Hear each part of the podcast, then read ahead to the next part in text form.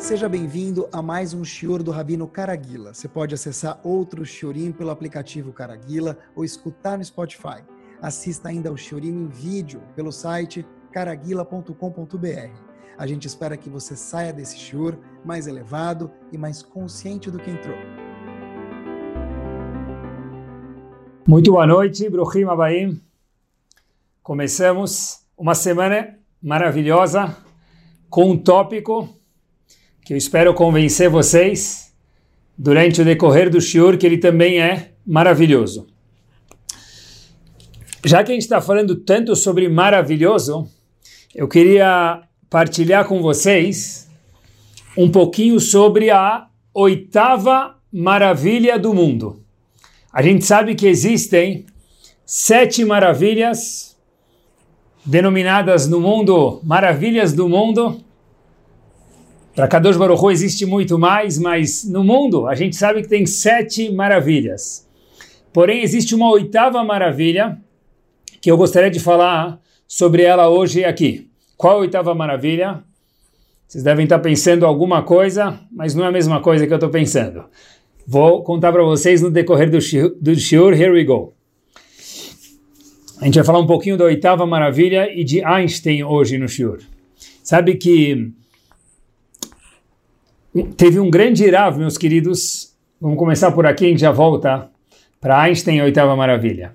Teve um grande Rav que viveu em 1500 aproximadamente, um dos grandes homens que teve na nossa Torá, na nossa literatura, na Torá revelada e não revelada, porque quando se fala, por exemplo, de Kabbalah e outras coisas místicas e a parte não revelada da Torá, óbvio que é necessário a pessoa estar tá mergulhada dentro do Talmud, do Shulchan Aruch, depois que sabe isso, aí sim, conforme a orientação do Rav dele, ele pode ir para estudar outras coisas.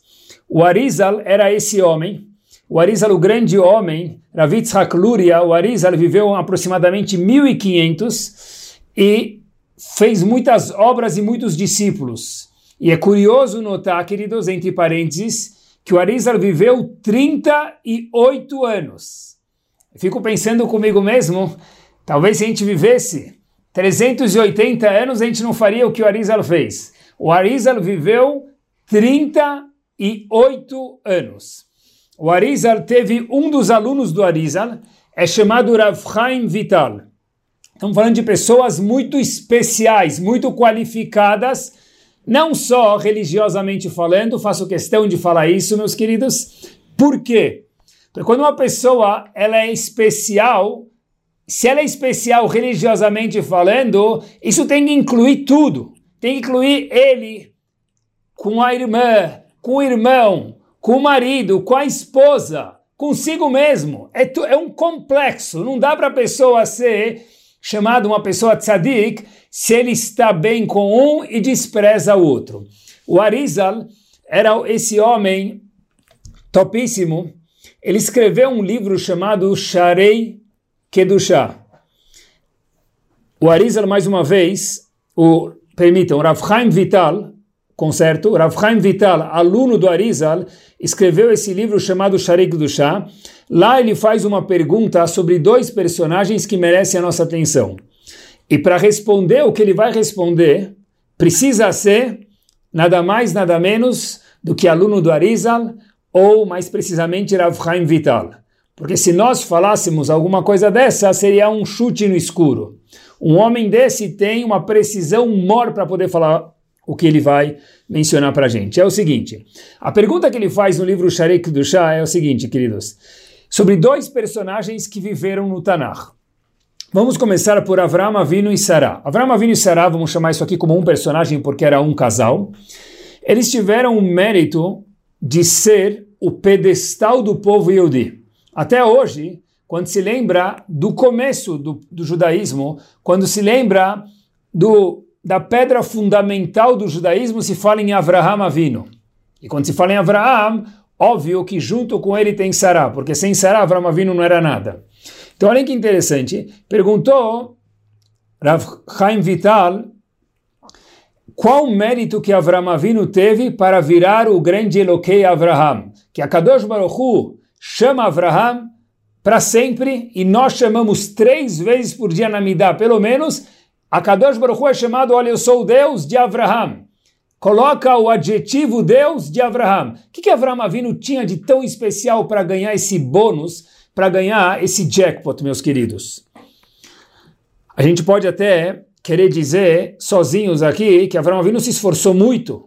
O bônus dele era porque ele se esforçou muito. Daí vem o bônus, o prêmio dele. Mas, meus amigos, difícil falar isso, porque só com o esforço do ser humano, e vale a pena notar essa observação aqui, a gente não, não dá para deslanchar no mundo da Torá, do mundo da Ruhaniut.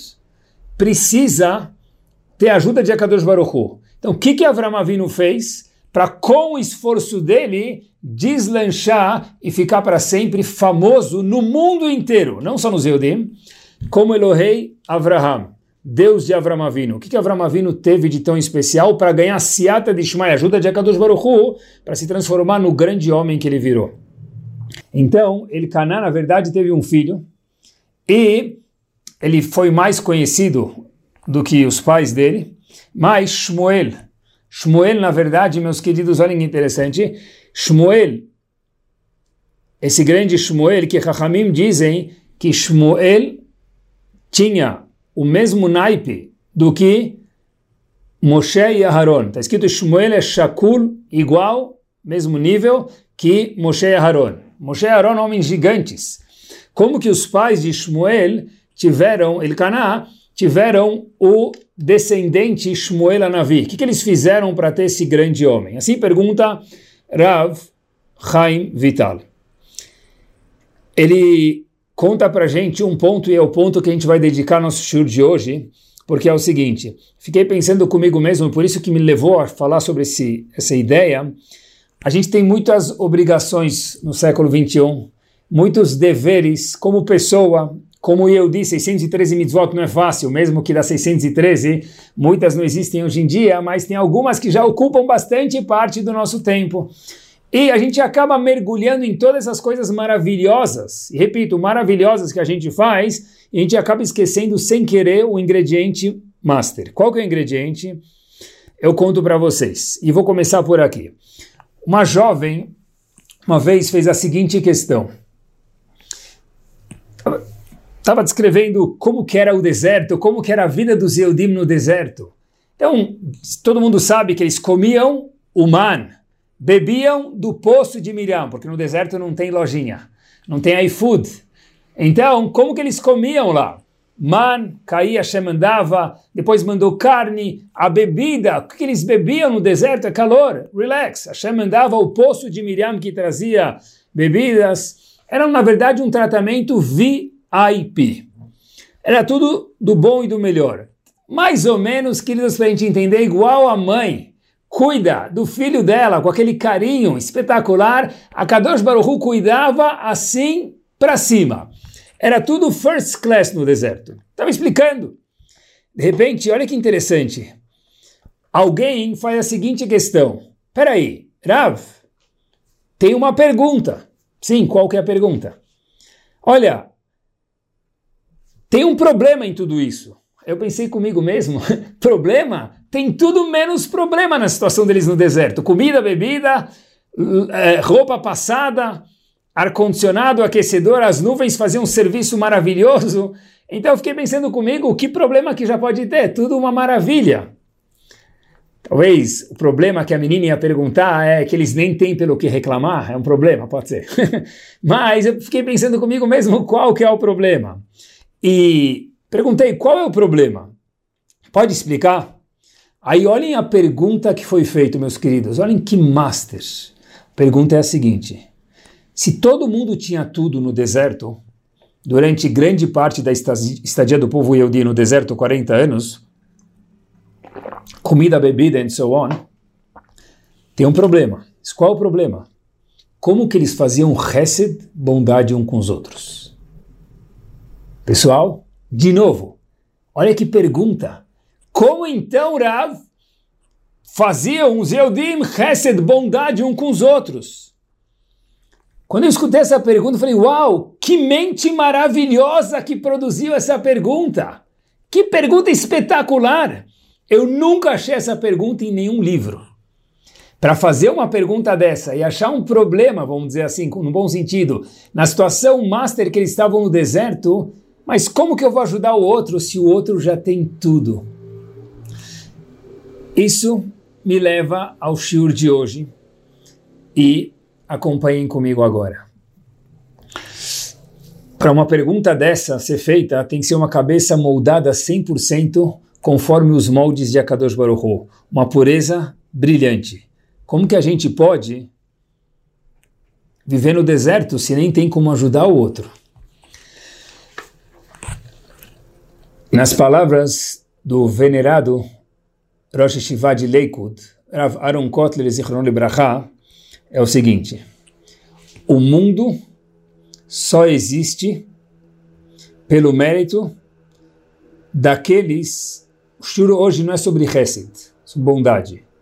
É algo além, sem, óbvio, desmerecer Hesed. O mundo só existe, diz Rav Aaron Kotler, no mérito daquelas pessoas que se sentem responsáveis pela comunidade, pelos outros. Rav Aaron Kotler não estava falando, e nós aqui não estamos falando não estamos falando do chefe da comunidade, ou do presidente da federação, ou do presidente da sinagoga, a gente está falando sobre todo o Yehudi, sobre vocês e eu, qualquer Yehudi, homem ou mulher. Todo mundo, diz Ravaron Kotler, é isso. O mundo só existe, diz Ravaron Kotler, por aquelas pessoas que pensam nos outros. Poxa vida, como fazer uma bondade então no deserto? Que pergunta maravilhosa. Isso provém de uma necessidade de que eu preciso estar em touch com o que acontece em volta de mim. E muitas vezes, com tantas obrigações que a gente tem, como eu rezo com o Minyan, como eu cuido da kashrut, como eu cuido de Alachot Nidah, como eu cuido... Uau, é verdade. E é muito importante tudo isso mencionado. Mas tem um ingrediente que pode passar sem querer despercebido e hoje a gente quer colocar uma tônica nele. É o seguinte, às vezes a gente acaba se envolvendo com mitzvot pessoais que precisam ser feitos, porque é uma parte das mitzvot, da Torá e do que a Kadosh Baruch espera da gente. Mas tem outra parte, é e a comunidade onde nós vivemos. Ninguém vive na ilha. A comunidade onde cada um de nós vivemos. Diz Ravaron Kotler, o mundo só existe porque pessoas pensaram e pensam no que vive ao nosso redor. Olhem que interessante. Moshe Rabbeinu foi o maior dos homens, o maior dos líderes que o mundo teve, em todos os sentidos. Quando a Torá fala sobre Moshe Rabbeinu, tem algo que precisa ser notado. Está escrito, a Torá conta que Moshe Rabbeinu era uma criança, ele cresceu, ele se desenvolveu. Tem dois versos muito parecidos, um pertinho do outro. Logo em Sefer Shemot, a Torá conta para gente o seguinte passuco. Vaigdal Moshe, Moshe Rabbeinu cresceu e foi fazer seus afazeres. O problema é que logo no passuco anterior está escrito Vaigdal Ayeled, esse menino cresceu e se desenvolveu. Então a pergunta que se faz é, um minutinho, se Moshe Rabbeinu, a Torá já conta para gente nas palavras preciosas da Torá, Vaigdal Ayeled, e o menino cresceu, ele já não é mais um menino, ele é um homem agora. Ele já é uma pessoa pronta para produzir algo que Hashem esperava dele. O Passuk seguinte fala para gente, queridos, Vaigdal Moshe. Moshe Rabbeinu cresceu. Habibi, ele tinha o quê? 25 metros? É isso que a Torá vem contar para gente? O Passuk passado acabou de falar para gente, Vaigdal Ayered, e o menino cresceu. Qual é a necessidade e qual a razão para nós, no século 21, o Passuk dizer, em Sefer Shemot, no começo, Vaigdal Moshe, e Moshe Rabbeinu cresceu. Já falou isso no Passuk passado. Diz Ravaron Kotler, muito simples.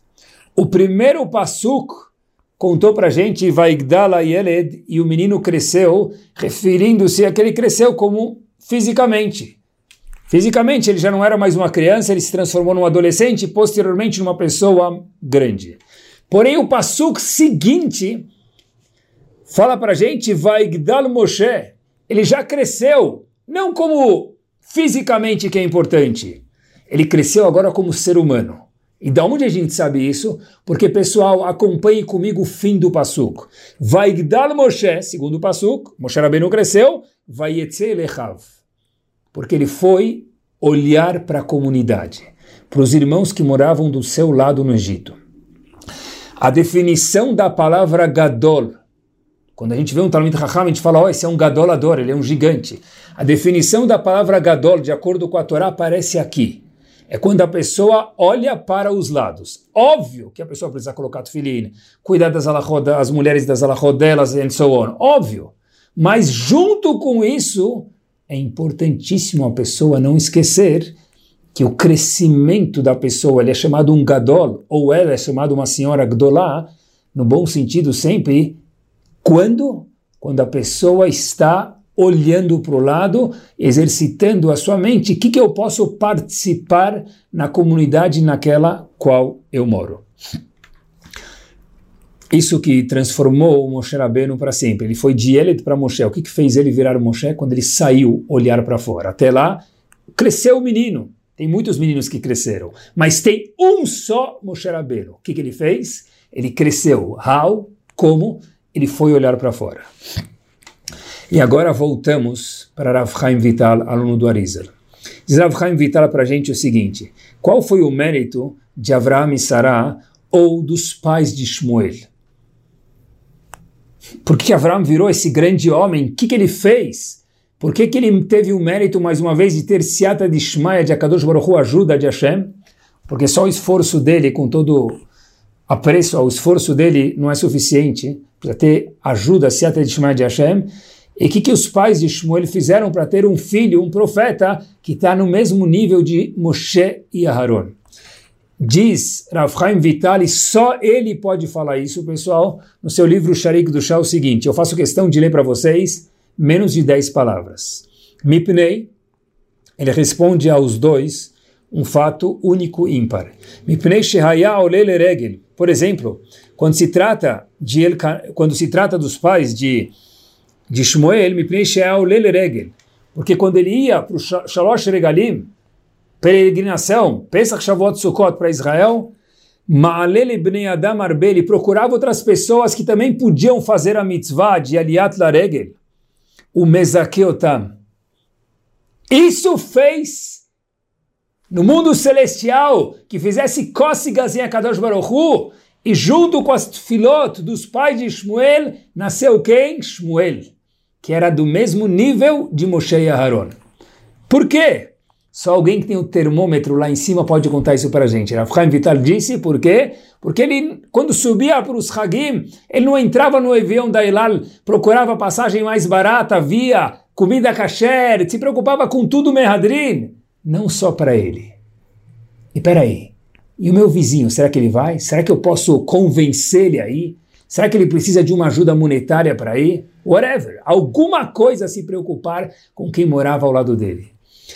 E olhem o que ele fala sobre Avram Avinu e Sarah. Por que, que eles viraram esse primeiro casal magnífico que virou o pedestal dessa grande nação maravilhosa que somos nós? Diz Rav Chaim Vital, Avram lozacha lekol amalot. Avram Avinu só teve o mérito de todos os bônus que ele teve, espiritualmente falando, e tudo, fisicamente, monetariamente, ela mishum por uma razão. Etanefesh asher asubecharan. Porque ele se preocupou com trazer pessoas não para a Torá, porque não havia Torá, mas para o conhecimento que existe só um Akadosh Baruch Hu no mundo. Olhem que power! Diz Rav Vitali, com isso a gente termina o quote dele, Vechol Rashi Adorot. Todas as pessoas líderes de todas as gerações, Einam Zochim Onenashim, só terão o mérito, ou lo além o contrário do mérito, ela al sibazó, por essa uma razão. Qual? Quanto se preocupou ou deixou de se preocupar com o próximo. Com a comunidade, mais em específico no shur de hoje. É isso aí. E hoje cada um de nós é um líder. E é com cada um de nós, isso mesmo, você que está escutando, que é um líder em alguma coisa com alguém, a gente não pode fazer todas as nossas obrigações e deixar isso passar de lado. Porque se é um, motivo tão grande para Avram Avinu ter virado Avram Avinu só por essa razão, diz Avram Vital. Shmuel só nasceu dos seus pais por esse mega bônus. Ou seja, eu preciso, depois de colocar tefilin, depois de rezar com minyan, depois de cumprir kashrut, birkat amazon e tudo isso que é magnífico e acender velas de Shabbat and so on, falar, peraí, o meu eu, dentro dele tem que fazer parte o meu vizinho, literalmente meu vizinho, porque eu talvez possa afirmar aqui com precisão, apesar que Baruch Hashem tem bastante gente que escuta o shur em momentos diferentes, mas todo mundo que está escutando o shur, eu posso afirmar com precisão, talvez, não seria muito aventurado fazer isso? Cada um de nós no nosso prédio, quem não mora em casa, óbvio, no nosso prédio tem algum vizinho Yehudi que tem aquela mezuzá lá na porta. Anos. Mas da porta para dentro não tem nada, não conhece absolutamente nada. No nosso prédio, é isso mesmo. Talvez no nosso trabalho, talvez no nosso dia a dia, no nosso vai e volta, a gente passa por alguém que a gente conhece. Meus queridos, ele espera, e a Kadosh Baruchu espera da gente um cutucão, óbvio, gentil, para aquele vizinho, para aquele Yudi, para aquela Yudiá que a gente passa no caminho, que a gente vê, e que nós somos, isso mesmo, é isso mesmo, nós, cada um de nós, somos a única referência para ele. Porque a gente fala muito no mundo afora, em convenções americanas, religiosas sobre assimilação, algo perigoso e de se preocupar com razão. Assimilação em 1900 a 1920, mais ou menos, o índice de assimilação era aproximadamente 2%. Números científicos de pesquisas feitas. Em 1960, esse número cresceu para 5,9%. É bastante três vezes. Cada Yehudi perdido vale bilhões é palavrão, muito mais do que isso. Então, de 2 para 5,9 são três vezes o crescimento. Mas eu não vou ficar fragmentando em dezenas de anos, eu vou pular para 2020. Em 2020, nós estamos com assimilação over 60%. Tem lugares que tem 70%, mas a média no mundo parece que está beirando 60%. Assim dizem as pesquisas. Se for 59 também é muito, e se for 61, pior ainda.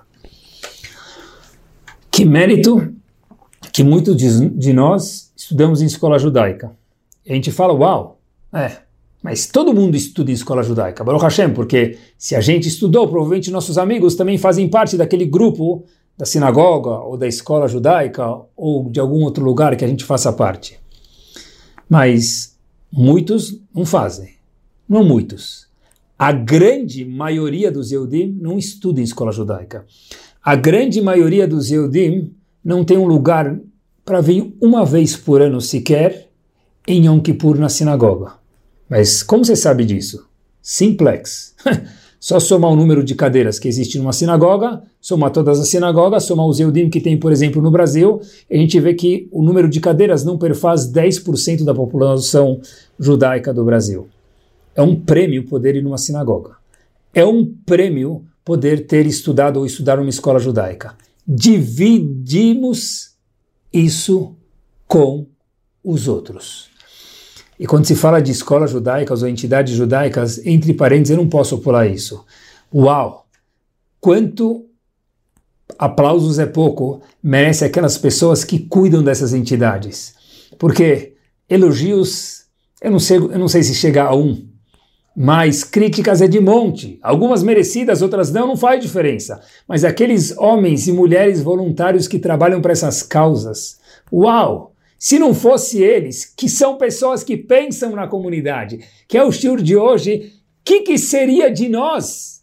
Eu não teria estudado nenhuma escola judaica, nenhuma yeshiva, se não fosse alguém fundado a escola, ou fundado a yeshiva, ou fundado a sinagoga, ou mikve, ou a sog. Exemplos não faltam. Talvez faltam pessoas, nós, para mudar alguma coisa a mais. Independente se a gente lembra, quem estudou em escola judaica passou por isso, quem era Shmuel, Shaul, Mi Amar El Mi, Miani, confundiu tudo. Hoje já talvez não lembra quase que de mais nada. Pode ser que não. Mas a riqueza de ter estudado numa escola judaica fica para sempre. Alguns conhecimentos nunca se perdem. Para poucos, porque a maioria dos Eudim não teve esse bônus, esse mérito, esse privilégio, esse chantilly na sua vida. Já que a gente está falando de escolas e projetos de comunidade e fazer parte disso, uma das formas de fazer parte disso, obviamente, é o que eu gostaria de apontar na citação que vem a seguir, meus queridos. Olhem só que legal. Legal não, que surpreendente. Nós temos o famoso Pirkei Avot, mas um, talvez um pouquinho menos famoso do que o Pirkei Avot. Nós temos um outro Pirkei Avot chamado Avot de Rabinatan. O Pirkei Avot nosso tem seis capítulos, Avot de Rabinatan tem dezenas de capítulos. No Avô de Rabinatan consta uma história muito interessante. História não, um episódio verdadeiro que aconteceu. Havia um Hassid, uma pessoa muito gentil, muito acima da média, vamos chamar no português, junto com o Rabi Akiva, num barco.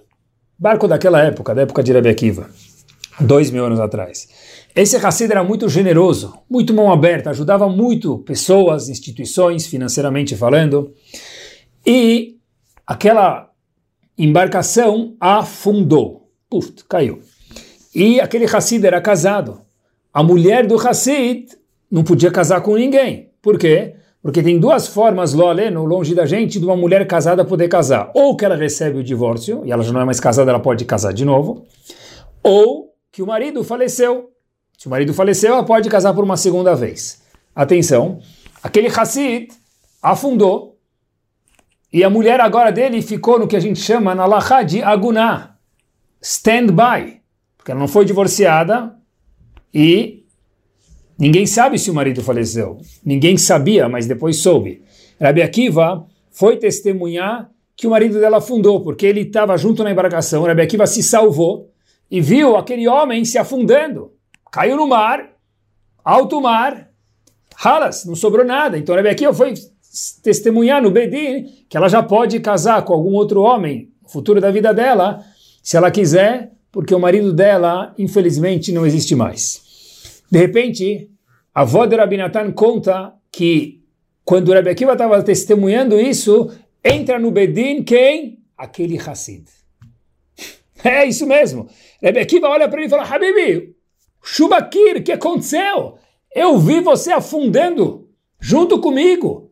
E depois de meses que eu consegui chegar aqui, eu vim testemunhar para poupar sua esposa como você voltou. Disse ele o seguinte: Olha, eu dava tzedakah. E dei, durante muita, muito tempo da minha vida, tzedakah. Disse aquele Hassid que afundou e voltou, nadando de alguma forma para terra firme. E foi essa tzedakah que me salvou. Disse Rebbe para ele um minuto. Como você sabe disso? Diz aquele Hassid, porque quando eu estava afundando, eu comecei a afundar ao alto mar e cair cada vez mais fundo, eu escutei os malachim, que cuidam do oceano, os anjos, dizendo o seguinte, esse homem não merece ir embora do mundo dessa forma. E os anjos estavam falando um para o outro, mas por quê? Se ele, porque se esse homem deu tanta tzedakah durante sua vida, se preocupou tanto com o próximo durante sua vida, ele não merece sair do mundo dessa forma, ele merece um milagre, alguma coisa especial. E foi disso que disse o Hassid, que levantou ele para a superfície e conseguiu chegar até a terra firme depois. Disse o Hassid, estou eu aqui de volta para o Bedin, falando que ele estava vivo, óbvio, e de volta aqui para a esposa dele. Mas qual que é o poder? Fiquei pensando depois que eu vi esse episódio em Avó de Rabinatan que eu compartilhei com vocês, qual o poder turbinado que disse na Tzedakah, por exemplo? Não é, entre aspas, só o que a gente já escutou até hoje. Fiquei pensando, talvez seja o seguinte, e agora a gente volta, Torá também é cultura. Óbvio que Torá é cultura, mas nosso shiur aqui é cultura. A gente falou sobre a oitava maravilha, falei sobre Einstein, mas o que tem a ver a oitava maravilha e Einstein? Não mencionei nada para vocês. Agora vem. Einstein, grande sábio, falou o seguinte: juros compostos é a oitava maravilha do mundo. Assim disse Einstein. Einstein não era banqueiro, mas deu porta a muitos, Baruch Hashem. Ele disse o seguinte, que juros compostos é a oitava maravilha do mundo. Quem entende sobre isso, disse Einstein, lucra. E quem não entende, acaba pagando por isso. É isso mesmo. Acompanhe sobre a oitava maravilha. E eu acho que esse é o mérito da Tzedakah. Porque prestem atenção. É mais do que talvez a gente tenha escutado até hoje. Deixa eu fazer algumas contas simples e fáceis. Acompanhe comigo nos próximos, talvez, 30, 40 segundos ou um minuto. Quando. Vamos dizer que uma pessoa vale 100 unidades. Inventei esse número. Tá bom? Se a gente investir em uma pessoa, e cada pessoa vale 100 unidades, e o return desse investimento é 10% ao ano, em um ano eu ganho 10 unidades do que for, a moeda que vocês quiserem. Se eu investir agora em 10 pessoas, tá bom? Cada pessoa vale 100 unidades. A 10%, tá bom? A gente já tem aí quanto? 100 unidades. Opa! O meu investimento voltou 10 vezes mais porque investi em 10 vezes mais, matematicamente falando, simples. Meus queridos, e mesmo que eu investisse a 5%, em vez de 10% anteriormente dizendo, uma pessoa a 10%, eu ganho X. 100 pessoas a 5%, que é metade, eu ganho 5 vezes mais. Mesmo que 5% é metade de 10. Não confiem em mim, peguem uma caneta e façam a conta depois. Esse é o poder do Hesed, da Tzedakah. Porque quando Rebbe Akiva viu aquele Hassid, ele ficou pasmo. O que aconteceu? Qual que é o mérito do Hassid e o que, que a Vota Rabinatan vem ensinar para gente? Talvez é o seguinte, quando eu dou para uma sinagoga, e na sinagoga vem 10, 100 mil pessoas, a lâmpada que iluminou aquelas pessoas, ou aquela pessoa que deu shiur para aquelas pessoas, ou o que for, a água que usou na sinagoga e pessoas se beneficiaram disso e daí por diante, ou na escola, ou numa instituição de beneficência que segue, óbvio, as linhas da Torá, a gente tem 500 pessoas se beneficiando, 500 pessoas, meus queridos, a 10%, são milhares de pontos. Por isso disse aquele Hassid, quando eu doei, eu doei para uma pessoa, para outra, eu doei para muitas. Quando se dá para muitas pessoas, é o que Einstein contou para a gente. A oitava maravilha são juros compostos. Tzedakah composta. É isso mesmo, não para. Não é Corinthians, mas não para, não para. É incrível. É incrível, meus queridos. Por isso, talvez, chutando, que diz Rav Chaim Vital, esse foi o mérito de Avram Avinu. Porque pensar nos outros, por mais que eu pense na minha própria pessoa, e sobre a minha pessoa eu faço 50%, 100 a 50% são 50%. Se eu investir em mil pessoas a 10%, eu fiz muito mais do que isso. Esse é o poder, não de Hesed, não de Tzedakah. Olhar para o poder do que a Tzedakah tem. Olhar para o poder do que o Hesed tem é ser chamado uma pessoa que pensa ao seu redor. No português, claro, não pensa pequeno, pensa um pouco mais large, maior, mais extra large. Eu sei que em roupa todo mundo quer ser petit, ok, pode. Mas em residência da e na vida a pessoa precisa ser extra large. Pensar no vizinho, aquela pessoa que passa ao nosso redor, no trabalho, aquele cara que está no trabalho com a gente que não conhece nada. Talvez um hello, talvez um malachá, talvez um livro, talvez referir um shiur para ele. Muda. E pode mudar a vida não de um. Porque se mudar de um, muda de dois, de quatro, de oito, de dezesseis. Porque aquele um vai ter um filho. Aquele, aquela casa vai mudar. Ele tem um vizinho. E é tudo mérito seu. Mas, como toda bônus gigante, tem um pitfall, tem uma armadilha eu queria compartilhar com vocês algo que é importante que pessoas intelectuais sábias, vocês todos, entendam.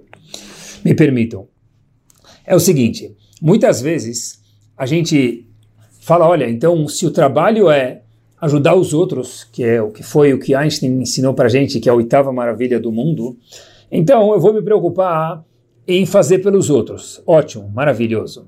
Eu acabo possivelmente esquecendo de uma coisa que ela é sim muito importante. É o seguinte: quando uma pessoa é capaz de influenciar o outro melhor, todo mundo tem a capacidade independente do nível, mas quando o meu eu, cada um dos nossos eus aqui, é capaz de influenciar o outro melhor.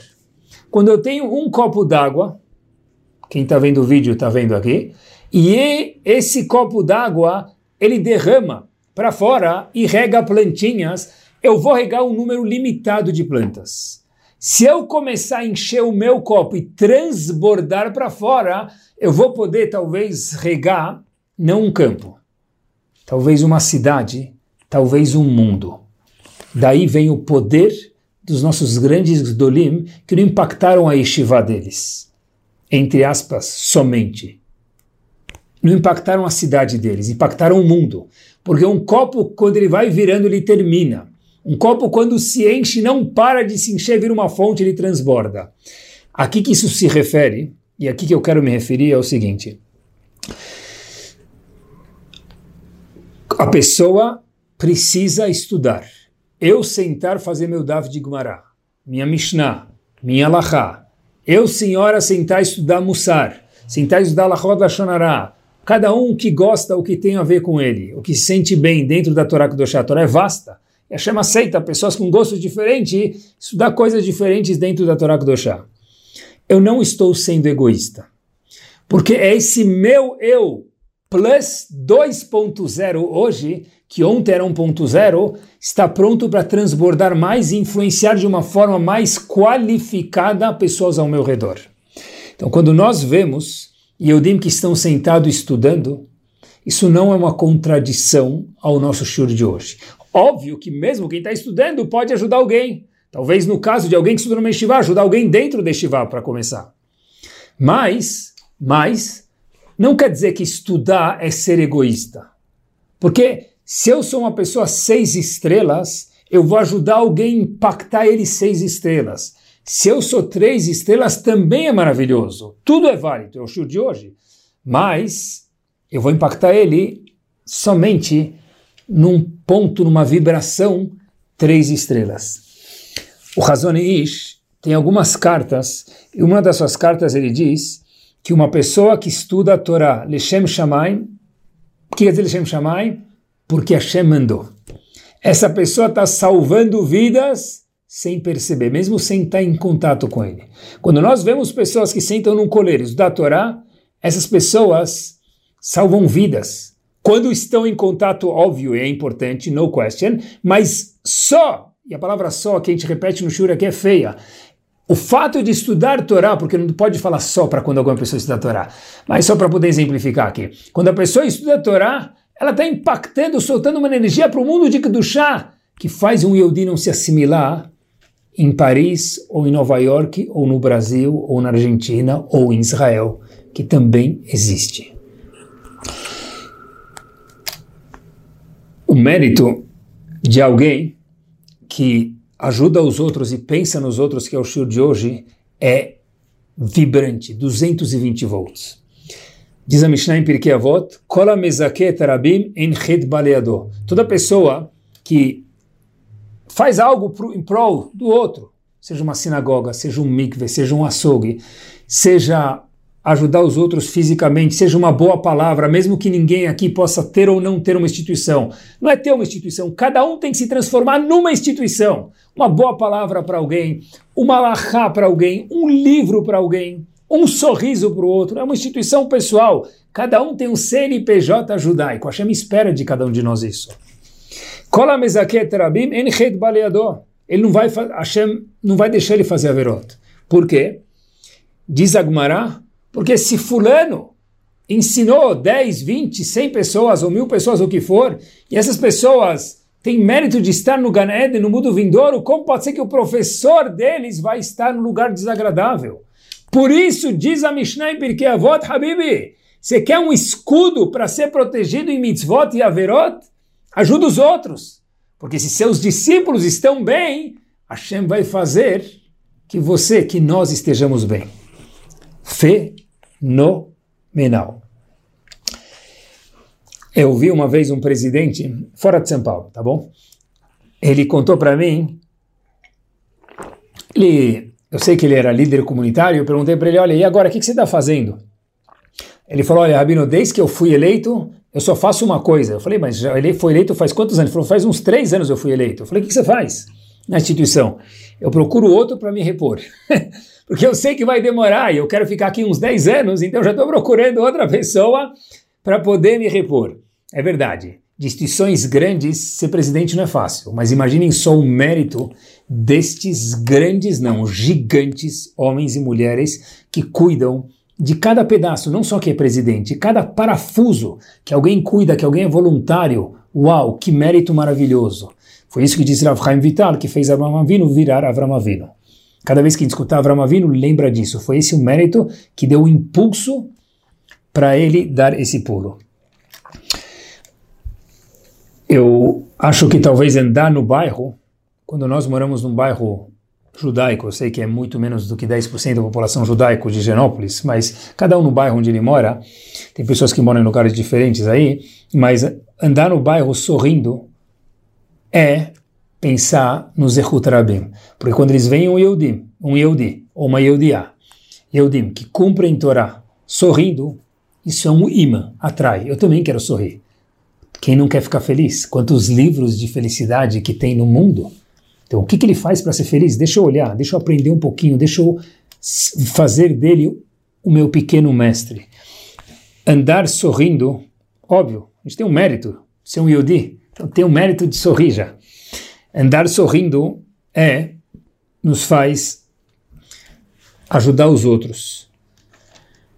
Falar um Shabbat Shalom para alguém que nunca ouviu falar um Shabbat Shalom, ou mostrar o que é um Shabbat, isso também é Sehut Rabim. É transbordar para fora um pouquinho. Obrigação de todo Yudi.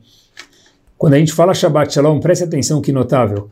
Encontra alguém que nem parece ser Yudi, chega e fala para ele Shabbat Shalom, ele logo responde Shabbat Shalom ou ele antecipa o Shabbat Shalom. Já deve ter acontecido com todos vocês isso. Por quê? Porque mesmo o Yehudi, menos praticante, ele tem aquela chama de Yehudi dentro dele. Eu também sou Yehudi, Shabbat Shalom. é isso mesmo. A sede que precisa ser regada por nós.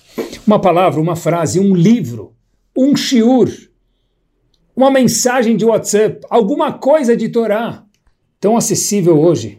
É isso.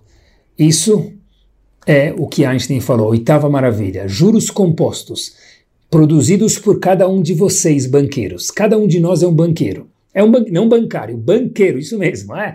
Juros compostos, cada Yudi que a gente rega, mesmo que a gente não sabe o que aconteceu com ele, é um mérito eterno de cada um de nós. Oitava maravilha nas palavras de Einstein. Os Gdolim se preocupavam com isso. Um, uma pessoa, história verdadeira que aconteceu em Israel, terminando, numa estivá, num lugar chamado Ramot, um dos lugares, um dos bairros, uma cidadezinha em Israel chamado Ramot, um bairro em Jerusalém, é, um aluno muito bom de uma escola estava indo embora. E o diretor da escola foi falar, nada mais nada menos, na época com o Ovad Yosef Zichron Libraha.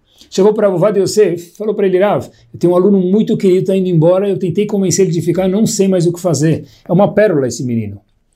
Rav Ovad Yosef fala para ele, para esse diretor de escola, você está de carro? Aí esse diretor de escola fala, sim, mas eu vim falar do menino, não do meu carro. Rav Ovad Yosef fala, só um minuto. Rav Ovad Yosef pega aquela roupa que ele usava de Dishon Letzion, aquela aquele atire, o chapéu dele, e fala para ele, vamos. Aí o diretor da escola falará, vamos aonde? Fala, como assim? Na casa do menino. Era, esse diretor falará, desculpa, mas meu carro é coisa de museu. Nem combina o senhor entrar num carro velho e não vou nem falar como o meu.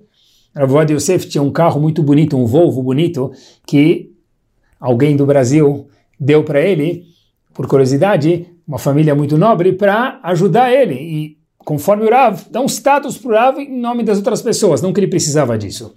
Voltando, o Rav Vad Yosef falou, não, não tem problema, entrou naquele carro velho, fazendo barulhento, e todo mundo, quando passava na rua, olhava aquele grande homem famoso nas ruas de Jerusalém, naquele carro antigo, e o diretor não sabia se estava orgulhoso ou envergonhado de ter um grande homem como Rav Yosef no carro dele. Rav Yosef, o homem, diretor da escola, se dirigem para casa daquele menino sem mesmo avisar. diretor, escutou Rav Vadia, falou, vamos para o carro e vamos na direção da casa daquela pessoa. Bate na porta, o pai da casa abre, um senhor israelense no calor, se podem imaginar, com aquelas regatinhas, aquelas camisas regatinhas, abre a porta, vê, vai você fecha a porta, fala um segundo, coloca uma camisa em cima para furar aí, cobrir a furada que aconteceu, e de repente ele entra e fala, como eu posso ajudar vocês? Ravadi você fala, olha, estou aqui com o diretor da escola, ele me deu recomendações maravilhosas do seu filho, e vi que seu filho saiu da escola queria saber o que aconteceu. Então o pai, era uma pessoa um pouco mais dura, falou para o Rav, olha, vou te explicar, por essa razão, aquela razão, e começou a dar argumentos bons. Rav Yosef falou, com licença, posso entrar? O homem falou, claro. Rav Yosef, famoso, nobre, conhecido, um grande tzadik. Entrou, ficou lá alguns minutos conversando, mais minutos, até que conseguiu convencer, convencer o pai. E o filho acabou indo para Estivá. Não vou falar para vocês que a história é em Hollywood, o filho virou tal, não sei quem ele virou. Mas alguma coisa importante ele virou que ele não viraria se não fosse Ravovadia. E meus queridos, Ravovadia não hesitou. Com o carro dele, sem o carro dele, independente dos compromissos que tinham na frente dele, Ravovadia você falou, isso é sacanat nefashot, é perigo de vida.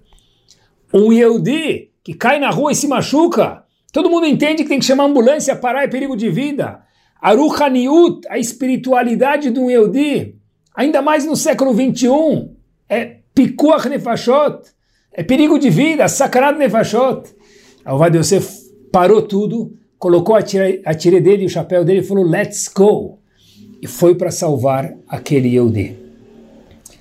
Pensar nos outros, olhar para fora, lembrar dos juros compostos da oitava maravilha de Einstein, lembrar do mérito que trouxe Shmuel ao mundo e fez Avraham Avino e Sarai Meno virarem e se tornarem o que eram.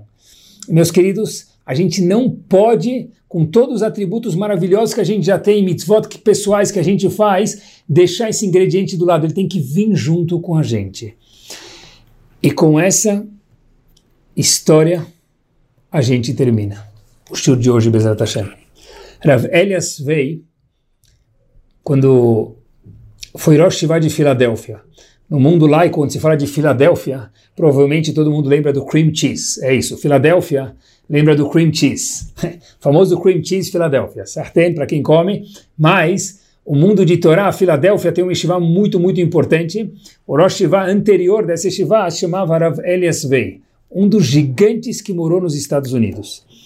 Ele tinha um aluno que saiu de yeshiva e foi morar em Baltimore, longe de Filadélfia. E ele veio se consultar com o Rav dele sobre o filho dele. Esse aluno tinha um filho. Ele tinha um filho, tinha algum problema físico. E o aluno veio se consultar com o Rav. O que, que o Rav achava que devia ser feito dentre duas opções que os médicos deram. O Rav pensou, falou para ele: Olha, deixa eu pensar um pouquinho. Depois de alguns dias, o aluno tinha que voltar para o médico para mais uma consulta. O aluno volta para o doutor e o doutor, logo quando abre a porta para receber esse aluno, mais uma vez, aluno do Rav Svei, fala, olha, eu tenho lembranças do seu Rosh Hashivah. Aí o aluno fala, que? Meu Rosh Hashivah? Quem é meu Rosh Hashivah?